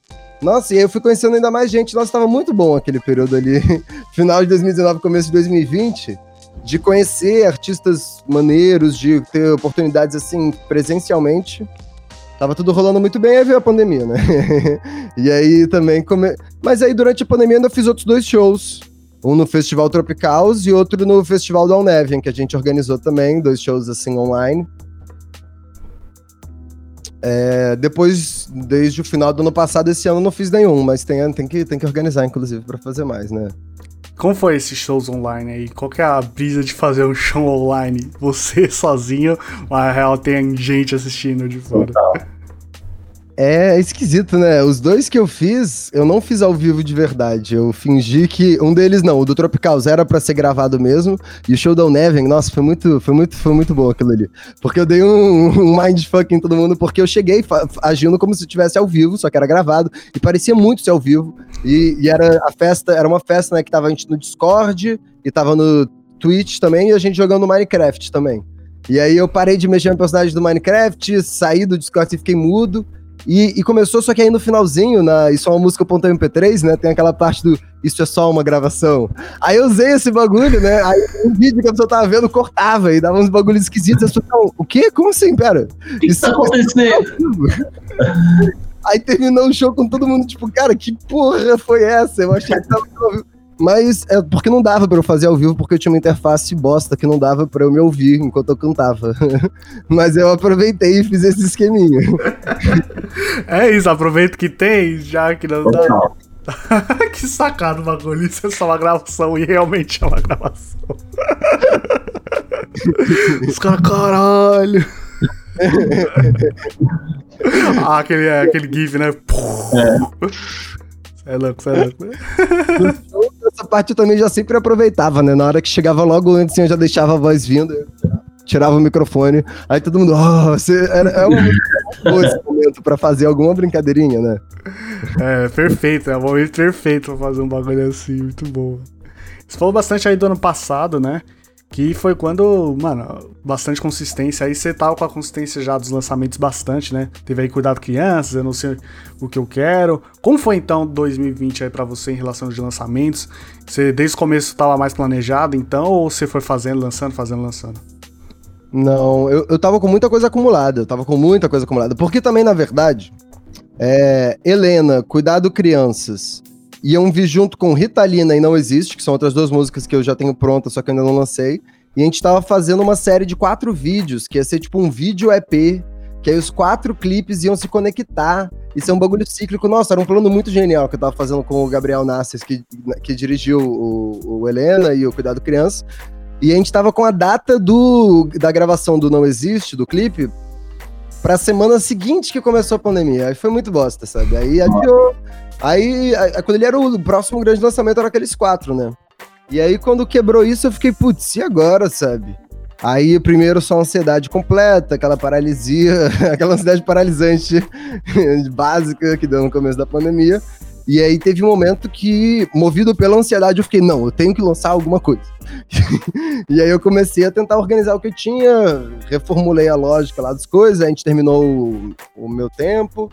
E aí começou a lançar, comecei a tentar lançar. Eu é, falei com a galera, eles vieram falar comigo pelo Twitter, a Estrade Terra, que era uma produtora lá que começaram a fazer também uma assessoria de imprensa comigo, me ajudar assim a organizar os lançamentos. Cara, isso foi muito importante para mim, ter alguém também me ajudando com isso, sabe? De, pô, não, então isso aqui vai ser não sei quando, aquilo lá não sei quando, sabe? Aí mandar pros sites assim e tal, de. Que eu tava. É, e, e é, isso aí foi isso foi o fundamental para conseguir começar a criar essa coisa que eu acabei tendo do final de 2019 até agora, dessa consistência, né? Constância dos lançamentos. Que é algo que eu nunca mais quero perder mesmo, porque eu acho que faz muita diferença pro algoritmo, né? Mas um pouco é... aí de assessoria, mano. Acho que é muito importante pro público saber a importância que é bagulho, que é uma assessoria, ter alguém lá. Mano, vários monstros que já passaram aqui no Pode Falar, vários assessores monstros tão grandes quanto os artistas, então eu sempre deixo meu salve aí, assessores e assessores de empresa monstros que estão aí nesse mercado. Porque é muito difícil, né? Você esperar que o artista, além. É aquilo que a gente tava falando também antes, né? Fazer tudo, né? É. Fazer tudo. É. Escrever release, mandar pro site, fazer acompanhamento, não sei o quê. Relações públicas, assessor de imprensa, é, marketing, publicidade, é, divulgação, é, design, é muita coisa, né, velho? Muita coisa. Cara. É, que é capa, é clipe, é edição do clipe, e não sei o que, não sei o que lá. É uma bola de neve que vai aumentando, vai aumentando claro, a cada segundo. Assim, mesmo com assessoria, você ainda tem que. É, não, imagina. Isso, ainda assim, só que você tem alguma ajuda pelo menos, que é fundamental, né? Sim. Você falou aí Ritalina era o nome do som? É, Ritalina. Em homenagem ao Ben Vanzi? É, eu também já tomei Ritalina, mas é mais. É, a Ritalina é uma música mais gastação, assim. É. É, porque é, tem, tem, a, tem na letra uma parte, vou, vou cantar um pedacinho. Esfrago Ritalina na gengiva. Eu não sei se era um menino ou uma menina. Tô no play, jogando amarelinha. Já notei que você me pegaria. E, e, e mas, eu cantei meio mal até aqui agora, mas. é, é prévia, é podcast, em casa, tá tudo em casa. É, é uma música mais trap assim mesmo, sabe? Meio tipo, é, drogas, curtição. Mas quando eu falei, não, mas eu vou puxar uma vibe, drogas psiquiátricas e sexo bissexual, sabe? que eu vou puxar pra fazer ser mais diferente, mas ao mesmo tempo é uma música bem pensada pra ser mais. Uhum. trap, assim, mas. Mas até Já. agora não saiu, eu não sei muito bem como é que eu vou fazer. Tinha que lançar logo também essa verdade. Muita coisa para organizar na cabeça. Cara, chegou a citar o Neven. O que, que é esse coletivo aí de artistas online? Explica aí pra gente. Então, conheci a galera da Uneven primeiro também pelo Twitter. Eu comecei a usar o Twitter na época que começou a pandemia, porque eu fiquei, não, tenho que interagir mais com as pessoas. eu tenho que. Agora que não vai dar pra ver, né? É, é, é. E aí eu acabei conhecendo o Yashi primeiro, e aí, cara. Sei lá, e, e, e, essa coisa novamente, a sensação de que, tipo. Vocês têm quantos anos, inclusive? Só pra. Vocês têm a minha idade, mano. É, eu tenho 27, ele tem 25. É, eu tenho 26 você tem 24, né, Piança? Ah, eu tenho 25, bem no meio. É. Mas eu, eu, sinto que, cara, a galera da nossa geração, pouca gente tá tava fazendo esse som assim, mas só que, cara, cada vez mais tá surgindo uma galera fazendo sons que eu fico, caralho, muito foda isso. Como é que eu nunca isso antes, sabe? E, e aí foi isso, tipo, a galera da Levin, quando eu fui conhecendo eles, eu fiquei, caralho, que foda, sabe? Tipo, e e, e, e, essa mesma sensação que eu também tava tendo, conhecendo essa galera lá é, de Niterói que eu tinha conhecido lá, que a gente não tem, não tem um grupo assim, né? Mas só que eu me refiro como a galera de Niterói, do trap alternativo. E eu comecei a conhecer essa outra galera da internet, do trap alternativo e futurista, assim também. E rolou muito essa parceria, assim, a gente conversa sempre no WhatsApp, faz chamada no Discord, sabe? Nunca se viu pessoalmente, ninguém lá mas acabaram virando meus amigos que eu mais falo durante, durante esse último ano já, né? Total. e é, a gente tem feito muita coisa junto, tem várias músicas aí pra sair também com a galera de lá. Rolê virou Discord hoje em dia. 2020, rolê é o Discord ali, todo mundo junto. É, é, nossa, na época da Among Us era muito bom. a gente tinha que jogar Among Us, as pessoas cansaram, mas é muito bom. Muito é, bom.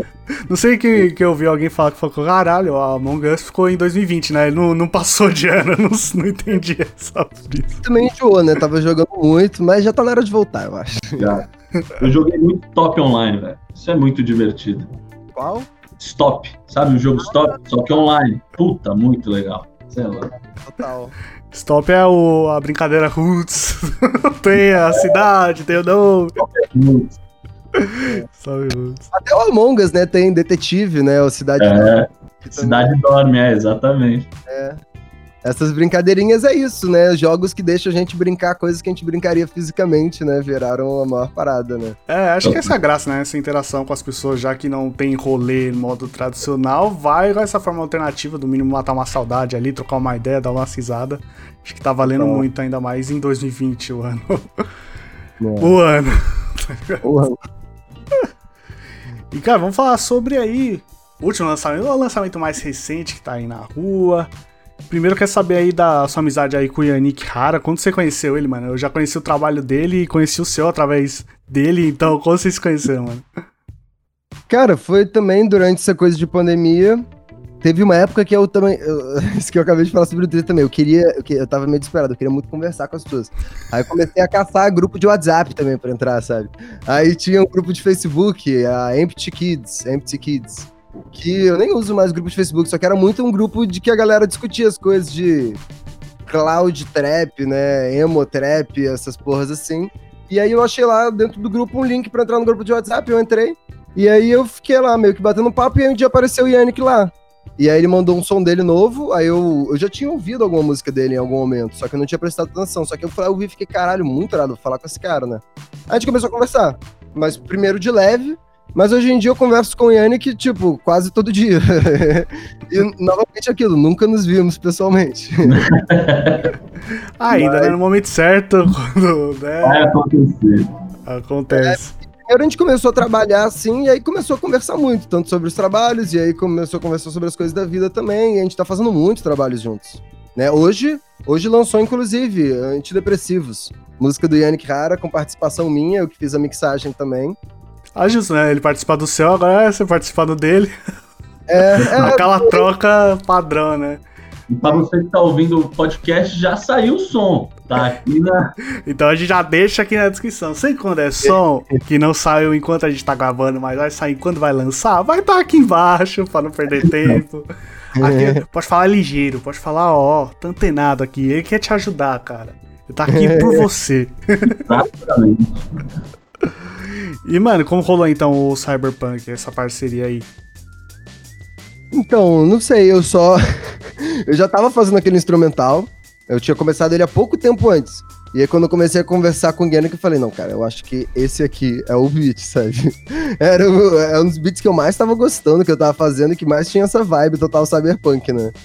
E, e eu depois ainda mexi bastante nele para encaixar mais na vibe. Aí ele escreveu a letra primeiro, da parte dele, e depois eu fui lá e escrevi a minha também. Mas o, o Cyberpunk é isso, acabou que saiu muito muito rápido até. Eu fiquei impressionado. Eu, eu tô adorando trabalhar com o Yannick, porque ele é bem diferente de mim nesse sentido de que eu. Desculpa que minha mãe tá falando alto aqui. Mas é.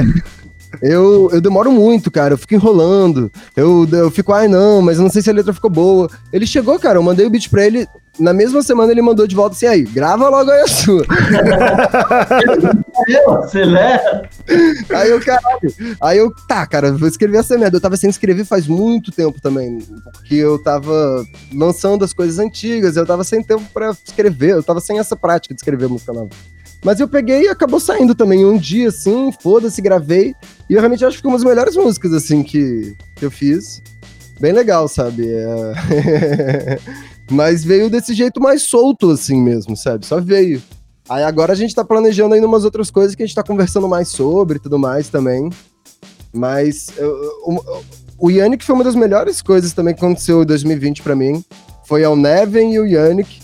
Porque o Yannick, cara, virou muito uma referência para mim de tanto me ensinando formas de trabalhar diferentes da que eu fazia, quanto, cara, também me dando noção de, tipo, cara, de atrás do bagulho, assim, de o que fazer, de marketing, de, sei lá, toda uma postura, assim, que acho que é muito mais proativa e mais, vamos, vamos, que, que para mim faz muita falta, sabe? Uhum. É, é. Então acho que foi bom essa influência do vamos, vamos pra você, né? Exatamente isso que eu ia falar, tipo, alguém no cangote, no bom sentido, falando, e aí, bora, bora. Certeza, porque no geral, cara, eu não tinha nenhuma participação. As primeiras duas participações que eu lancei, músicas com participação de outras pessoas, foram essas duas, e a primeira participação que fiz em música de outra pessoa foi essa hoje. Então, eu sempre fiz muito sozinho as coisas e é aquilo, né? Você, pô, eu faço os beats, eu gravo, eu mixo, eu faço tudo. E só eu participo. Então, isso que atrapalha muito, né? Fica no meu ritmo, no meu tempo. Sim. Pode ser pra sempre, né? Então, eu tô gostando muito de trabalhar com outras pessoas no geral para isso também. Faz as coisas andarem mais. Às vezes você trava e o outro puxa o negócio pra frente, sabe? É... Nesse, é, enfim, tanto o Neven quanto o Yannick foram muito importantes para mim nesse sentido, sabe?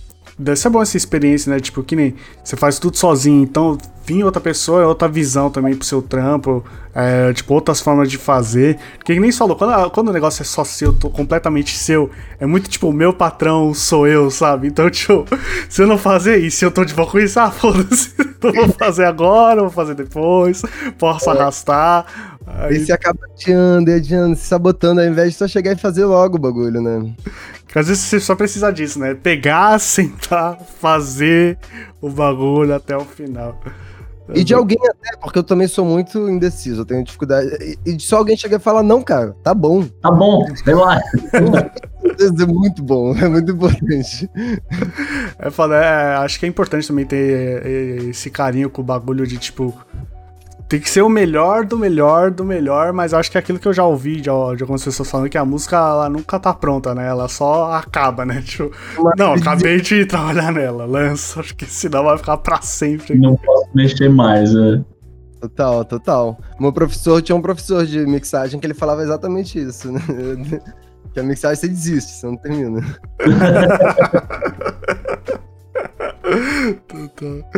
E, cara, um bagulho muito foda no Cyberpunk é aquela HQ ali. Mano, fala um pouco aí quem fez e como foi, porque, mano. Foda. Foda, foda. É o Lau, Lau eu não sei, eu nunca sei pronunciar Lau ou Lotso, que é um amigo do Yannick. Que, porra, cara, nossa, eu também fiquei. que porra é essa, cara? bagulho foda. E ele faz vários, assim, ele faz esses zines, né, HQs, assim, cyberpunk. E aí, quando ele começou a conhecer o Yannick, eles começaram a fazer direto essas coisas dele, fazer as capas e fazer também essas histórias. Até tem um que vai sair em breve também do Yannick, que ele tava me mostrando, que eles estão fazendo uma animação. Porque era isso que ficava. Isso que é a única coisa que poderia deixar aquele bagulho mais foda, né? É, tá em movimento, né? Nossa, isso aí vai ser muito foda quando começar a fazer os bagulhos desse jeito, sabe? Mas, nossa, eu achei incrível mesmo. Como deu o universo, né? desenhou aquele mundo, né? E só falta o físico agora, né? Imagina na mão aqui, aquele físico ali, Cyberpunk. É, não. Ai, se não tivesse com pandemia, aposto que a gente, com certeza, a gente estaria imprimindo vendendo essa porra. ah, isso é muito foda, isso é muito foda. É algo que eu não vejo muito no rap nacional. O último que eu vi foi o do Matue lá com a máquina do tempo, mas acho que é um bagulho que dá pra investir mais, bagulho de, sei lá, história. Ele hum? De quadrinho, assim? Ele fez, ele fez o merch lá do disco dele da máquina do tempo, lançou camisa e acabou fazendo um quadrinho também. Ficou Total. da hora, vou... porque é essa vibe do, da história lá do disco dele pegou e lá fez, acho que só engrandece a obra, né? Tipo, é um algo a mais muito foda. Total. Os visuais também daquele álbum são muito irados, né? Nossa. Os videozinhos que não são, não é um videoclipe em 3D para cada música que te daria realmente muito trabalho, mas com um bagulhinho pequeno, né, torna o bagulho muito uma cara própria, né? Total, total. Não, aquela, aquela briga do 777-666. no real, no real. É da hora, né? Que, tipo, o Matuê é um artista que a gente sabe, mano, ele é muito bem sucedido, então ele tem muito dinheiro para investir nessas coisas. E é da hora que ele tá investindo no próprio trampo dele. Então, é, tipo, ele ser o pioneiro de lançar um bagulho de disco de rap ele botou na parede ali de um prédio, ele fazer, sei lá, chaveiro do disco dele, ele botar de volta no trabalho dele o que ele tá ganhando, acho que é um bagulho muito foda. Total. Total. Tô assim também, investindo os milhões que eu tô ganhando. Queria ter os milhões aí do Twitter aí pra mexer. mínimo em divulgação, na verdade. Ia botar na parede também. Pode falar podcast ali. É, aqui ia estar tá gigante aqui. Mas que a gente tem a camisa ali, tá, tá ótimo. Já é um começo. Ah, total. E, cara, a gente tá encerrando aqui o papo. Quero saber os próximos passos aí. Então, além desse lançamento que já tá na descrição, o que mais a gente pode esperar aí do Android? Tá. É, tem, aí. É, Vamos lá. Agora. Cara, o foda é que é isso. Por isso que quando eu falei que eu tô ansioso, é porque é isso que eu tenho que definir agora, pra começar. é, é porque eu tenho quatro músicas aqui que estão quase prontas, mas é aquele quase de tipo, eu posso terminar em um dia, só que eu fico enrolando porque eu não sei qual delas tem que terminar primeiro. Enfim, tem alguns lançamentos para sair, mas ó, você tem. Ai. eu não sei, eu não sei o que dizer. Tem o um lançamento com o Percizinho, que vai sair, tem um com Yash Steve, tem um com Young Trueno, tem um com um Shooter. Cara, tem, tem muitos feats que eu tô preparando. Isso fora algumas minhas que tem algumas, tipo, a Ritalina, tipo, novos remédios que eu já toquei em shows, até nos shows online lá do Tropicals, do Festival Nevens, se alguém for ver depois. Tem algumas dessas músicas que ainda estão pra sair aí. Mas que eu ainda tô decidindo o que, que vai com o EP, o que vai com o single. Eu acho que eu vou lançar primeiro as coisas de feat, assim. É. Ai, que merda. Era bom eu já ter organizado essa merda para poder chegar e avisar aqui, né? Mas coisa, público, é que vai ter lançamentos. A gente tá em fevereiro. Março vai sair alguma coisa, ou talvez já esteja em março, não, não sei. Mas vai sair coisa em março, vai sair coisa em abril também, vai sair coisa em maio também. E depois disso eu não tenho certeza. Mas vai sair coisa todo mês. Então certeza é que coisa vai sair. Então podemos deixar essa certeza. Vai ter coisa, podemos esperar. É da hora essa vibe dos feats aí, que tipo, você falou tanto que trabalhou muito nos trampos sozinho, então agora tem uma era feats, acho que é bem da hora também pra expandir. É, um meus né? amigos de internet que eu tenho feito aí. Tudo, todos os feats, cara, tem um feat com uma pessoa, um amigo meu da vida real, que é o Dev Lois, mas que também a gente ainda tá segurando aqui para lançar, porque era o que a gente ia gravar o clipe quando começou a quarentena. Aí eu não sei se agora já dá pra gente tentar organizar de fazer um clipe, tomando cuidado. Ainda assim teria que ser diferente da proposta inicial, porque a proposta inicial ia ter muita gente no clipe. Mas eu não sei se a gente não vai fazer isso ou se não, mas fora isso, é tudo galera que eu conheci da internet aí e fazendo os feats esse último ano, sabe? O Percizinho também, desculpa, o Percizinho também conhece da vida real. Mas a gente fez pela internet, né? É isso, a gente também não tá se conhecendo pela internet. Essa é a vibe 2020, 2021, não tem muito o que fazer. Tá tudo junto. Agora eu quero ver do Rodelas as perguntas padrões, pode falar, pra gente encerrar com chave de ouro aqui essa conversa. Fala pra nós, Rodelas. A primeira é que a gente já faz aí desde as outras temporadas. Ela é, é clássica, é clássica. Fã do ah. Pode Falar já sabe aí qual que é já. Tem nome e sobrenome, ela chama Fit dos Sonhos. Então quem, vivo ou morto, brasileiro ou gringo, você gostaria de ter uma oportunidade de fazer um fit? Pode ser mais de uma pessoa, quando grupo. você quiser. É. Calma, posso ter um, ter um momentinho. Pode, pode pensar aqui. Tempo. Eu não sei. Eu não tenho certeza. É, outros fits do sonho não fiquem magoados por não serem vocês. Mas um dos sonhos que eu não acho que é realista. Ah, não. Será que Pode ser realista, pode, pode ser, ser bem difícil de acontecer, o que você quiser, é sonho mesmo. É louco porque, cara, uma coisa, só antes de falar a resposta, só uma coisa que eu tenho orgulho de dizer que eu acho que é legal, é que muitos dos meus ídolos são meus amigos, sabe? Então isso é muito maneiro, sabe? Que vários dos meus feats dos sonhos estão acontecendo, sabe? Total. então, isso é primeiro, foda, verdade. isso que isso é muito errado, sabe? E tem alguns que tem tudo para acontecer, mas é que também eu não tô conseguindo dar conta de fazer tudo. Eu, tenho, eu sou meio lento para escrever, como eu falei aqui, então tem alguns que estão até enrolados, mas eu acho que de uma coisa mais difícil, assim, eu acho que os que eu mais gostaria, porque são talvez os que eu mais gosto do Brasil, assim, que mais me identifico, o Dom L. Eu adoraria, nossa, fazer uma música com o Dom L, ia ser muito absurdo. Nossa, Dom L é muito brabo. Ou talvez com o Neil também. O Neil também, para mim, é uma é, referência muito grande, sabe? É... Não, mentira, mentira. Desculpa, Dom L. New. Mas tem um feat do Sonhos Maior, é o Edgar. Edgar. Desculpa, Dom L. Neil, Dom L, desculpa, caras. Foi mal, foi mal. Mas talvez o Edgar, cara. O Edgar, vocês estão ligados no Edgar? Não. Pô, depois dá uma olhada no álbum Líquida. Nossa, Vamos o Edgar faz uma coisa muito louca, que é meio. É um rap, mas muito eletrônico e super pós-moderno, cyberpunk, sei lá o quê.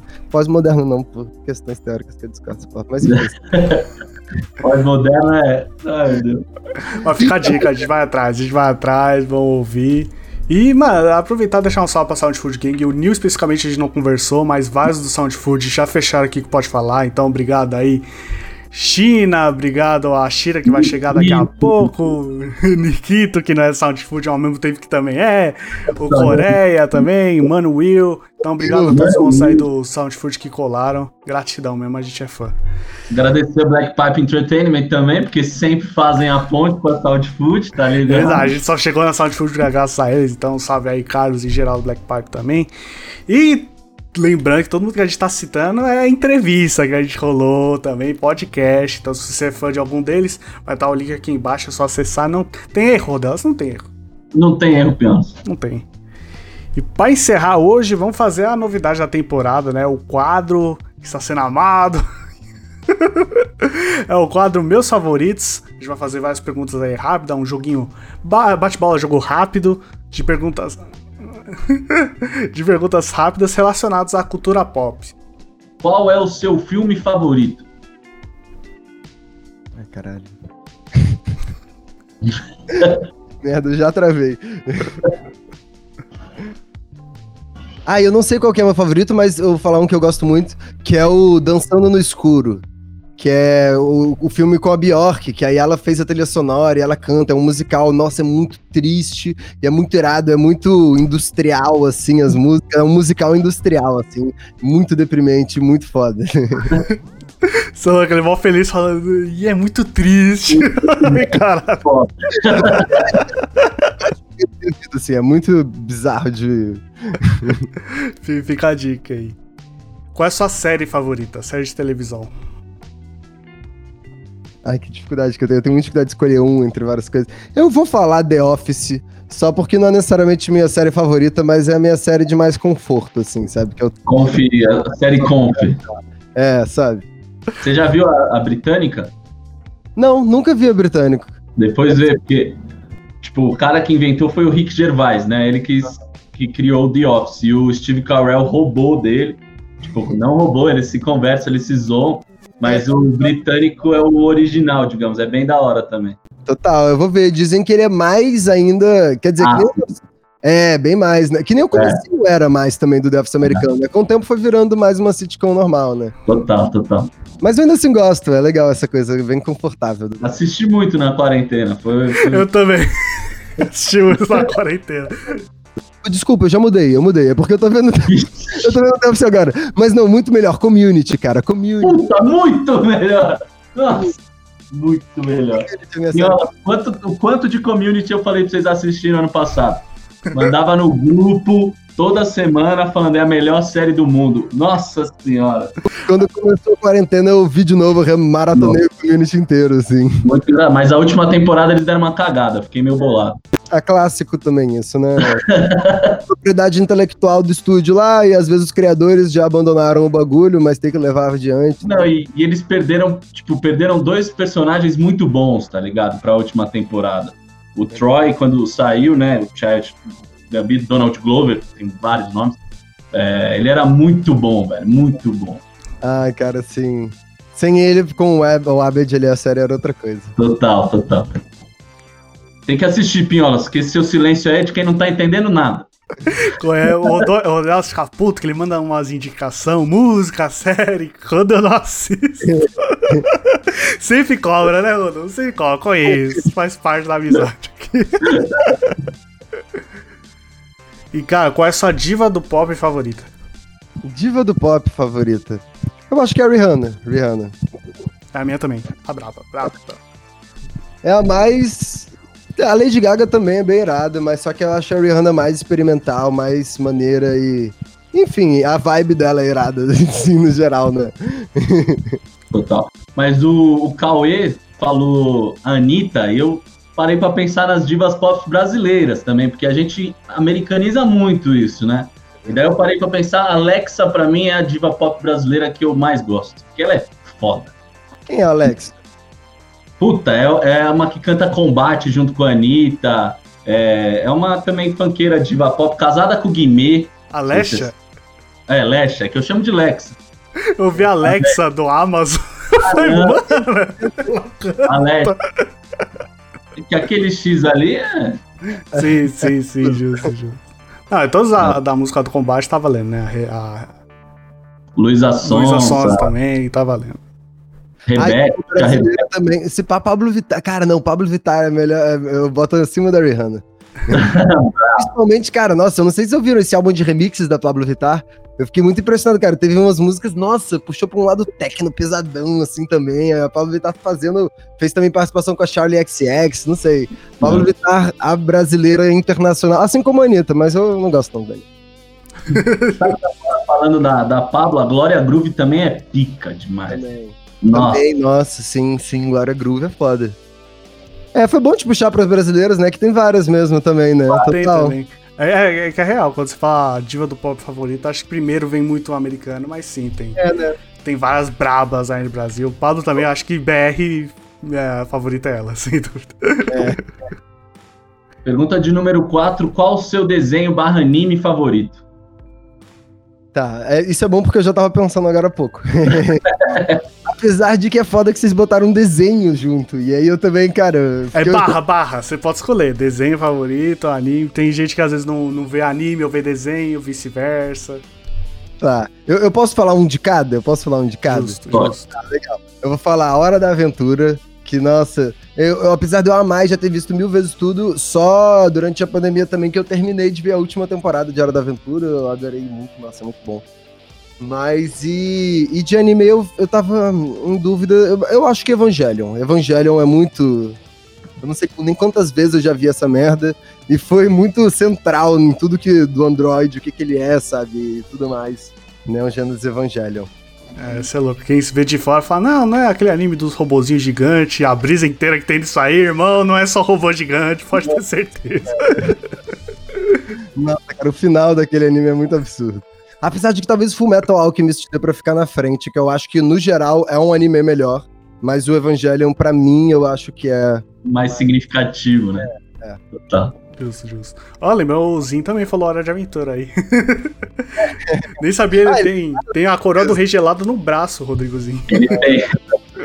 Ele fala de Hora da Aventura, né?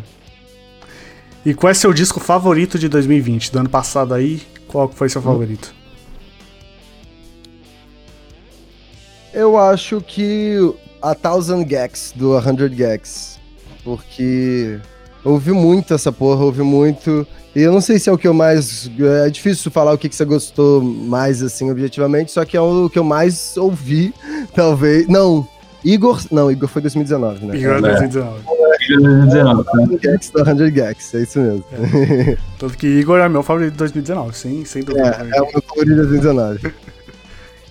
Pra gente encerrar, o Rodolfo faz essa. A pergunta do hype, a pergunta que a gente faz pra surfar no hype. Fala, Rodolfo. Quem é seu participante ou sua participante favorito do BBB 21? Ai, cara, era. Eu, eu tô acompanhando, eu tô super acompanhando. Também. Mais do que eu tenho orgulho de dizer. Mas. era o Gilberto. Era o Gilberto, porque foda-se, ele vai. Mas só que o Gilberto. Ai, ele tá ali conversando demais com a Carol com a Carol Eu tô achando. Ai, eu tô gostando mais da Juliette, talvez. Apesar, é, os três ali, tem o G3 do bem. Não, é, o Lucas é o melhor. O Lucas é o melhor, mas só que ele já saiu, né? Mas Total. o Lucas, ai, que lindo o Lucas, né? Aquele, aquele... Quer dizer, queria que ele tivesse ficado nada, que bom pra ele que ele saiu. Ele vai ser bem Tava muito ruim pra ele, né? Tipo, ele saiu no melhor momento pra ele, eu achei. Melhor momento. E aí agora, pô, inclusive, vocês param pra pensar aqui, né, que o resto dos Big Brother, dos BBBs, quando acaba, começa o momento ali do hype deles mas é quando já acabou o programa. O Lucas saiu no começo e ele é amado pelo Brasil. Cara, ele vai ter até o final do programa de hype Big Brother que ele vai ficar só ganhando dinheiro, surfando. Total, pensar que foi, mano, tudo aquilo em tipo duas semanas, né? Que o Lucas ficou na casa. Duas semanas. Não, foi muito intenso esse BBB, você é louco. Começou muito intenso, né? Muito. Nossa, não vai nem conseguir manter. Pra mim já tá perdendo a graça de leve, né? É. Mas ontem eu fiquei feliz quando a Sara ganhou ali. Foi, e começou a prova, eu mandei no grupo de amigos, vai dar merda. Não tem como dar certo essa prova. Alguém vai se machucar, velho. É impo... olha, olha o que estão tentando fazer. Alguém vai machucar. Dito e feito. Lembrando que a gente tá gravando aí dia 19 do 2, então a gente tá se referindo aí à prova do líder que a Sara foi. A Sara ganhou no dia 18.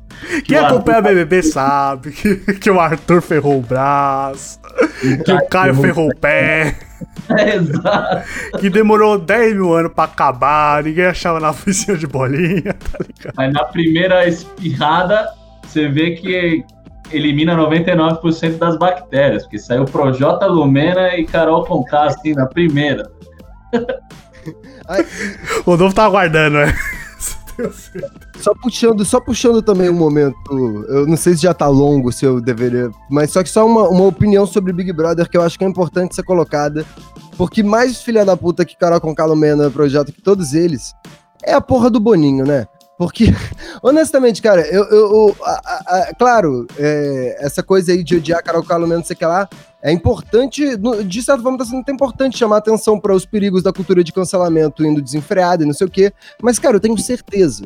Porque, tipo, cara, eles sabem quem é a Carol Conká. Eles botaram uma galera ali super cabeça quente eles sabiam que o Lucas era instável também. Eles sabiam que tinha uma galera ali instável e briguenta. E eles botaram, inclusive, os agroboys mais fofinhos e relaxados do mundo. Sim, sim.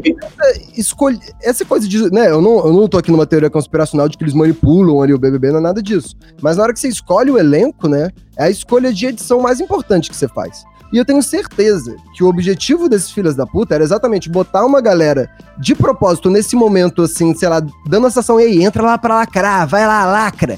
E botar de propósito pra alto, pra, pra eles implodirem em si próprios. E o que que tá gerando também? Eu acho que é importante também de perceber isso, que eles também estão gerando uma sensação geral de que a militância é essa porra, que todas as coisas de causas Esse políticas, é um sociais. Total, é muito perigoso. Mesmo a Carol com K. E, nossa, isso me deixa muito puto também, é muito triste. É, é da raiva delas, absurda, porque elas são as filhas da puta. E também Sim. não é pra tentar usar um papo identitário para negar o fato que elas são escrotas, mas também tá dando uma ge sensação geral que é esse o plano da Globo, cara. Eles são muito filhos da puta, eles são muito espertos, sabe? Eles fizeram então, isso aí sabendo que ia dar merda. E pra você ter uma ideia, o Nego Di, o ano passado ele fez um vídeo, um, um dos, dos monólogos dele era zoando o BBB e zoando o Thiago Leifert. Daí a Globo teve o prazer de ter o Nego Di como maior rejeição da história, tendo que falar cara a cara com o Thiago Leifert do programa que ele tanto criticou. Então, não é por acaso que a Globo escolhe esse elenco, tá ligado? Né, cara? Nossa, total. Isso eu tenho certeza. Ah, por acaso não é nem ferrando. Certeza que eles pensam muito, muito antes de jogar. Exatamente você falou, os dois agroboys, os dois agroboys fofinhos, os dois é, heterotop também. O Arthur e o. Arrepiando todo cara. Tá ligado? Aí eles estavam na expectativa de que. É, pra, pra galera entrar e já, tipo, achar qual é o hétero escroto. Só que eles não deixaram nenhum cara escroto ali. De propósito também. Total. Sabe? E botaram a galera. Cara, a Colcar, todo mundo sabia que ela era assim. Ela já teve treta com mil pessoas aí, todo mundo sabe que ela é uma escrota, sabe? Sabia, era óbvio que isso ia acontecer. era tudo muito óbvio.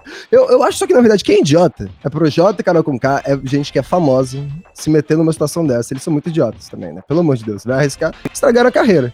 Não, e, e, digo mais, velho. Isso mostra o quanto a Manu Gavassi é um, uma gênia. Porque ela conseguiu, mesmo com a fama, se manter e crescer a carreira dela após o BBB. O que os a Poca, o Projota e a Carol Conká vão ter muita dificuldade de fazer. Muita dificuldade.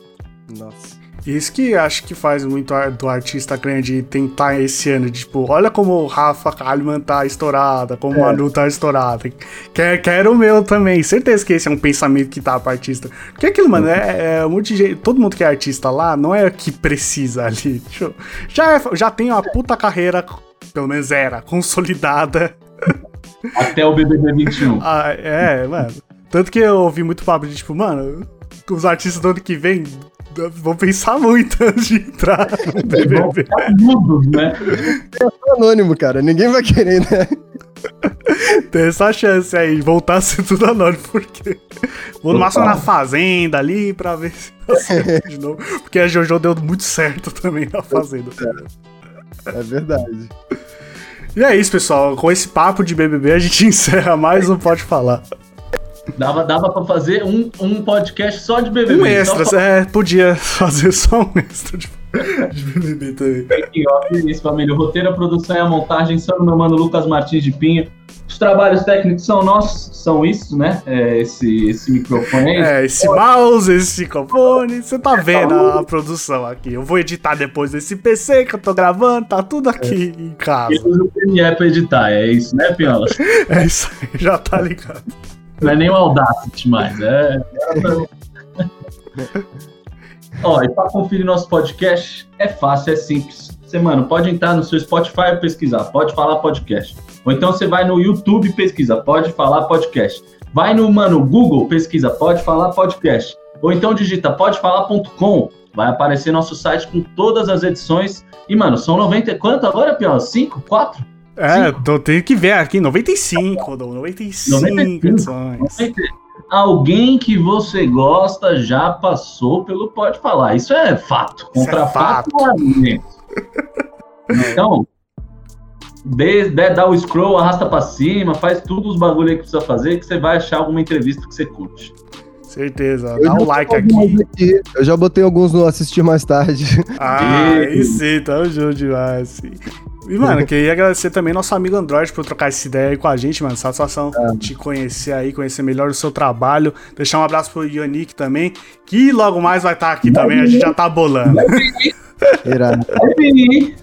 Cara, o microfone é seu. Muito obrigado a vocês também, tá, gente? De verdade, cara, muito irado estar aqui. Vocês são muito legais também, foi uma conversa. Foi uma tarde divertida aqui, conversando, batendo papo. Pô, muito maneiro, cara. Foi mesmo, velho. Foi demais, mano. Satisfação. E agora, mano, agora que entrou uma vez, portas abertas, quando precisar, só chamar, tamo juntão, meu mano. Não, só o que tem de lançamento aí nesse primeiro semestre, né? Vai ter que conversar sobre depois. Ah, irado. É isso, rapaziada. Semana que vem tem mais. Toda sexta-feira tem Pode Falar. E estamos chegando no 100, hein? Ixi, tá ligado. Confiando aqui já. Tá maluco, papai. Tamo junto, família. Tamo junto, rapaziada. Falou. Falou.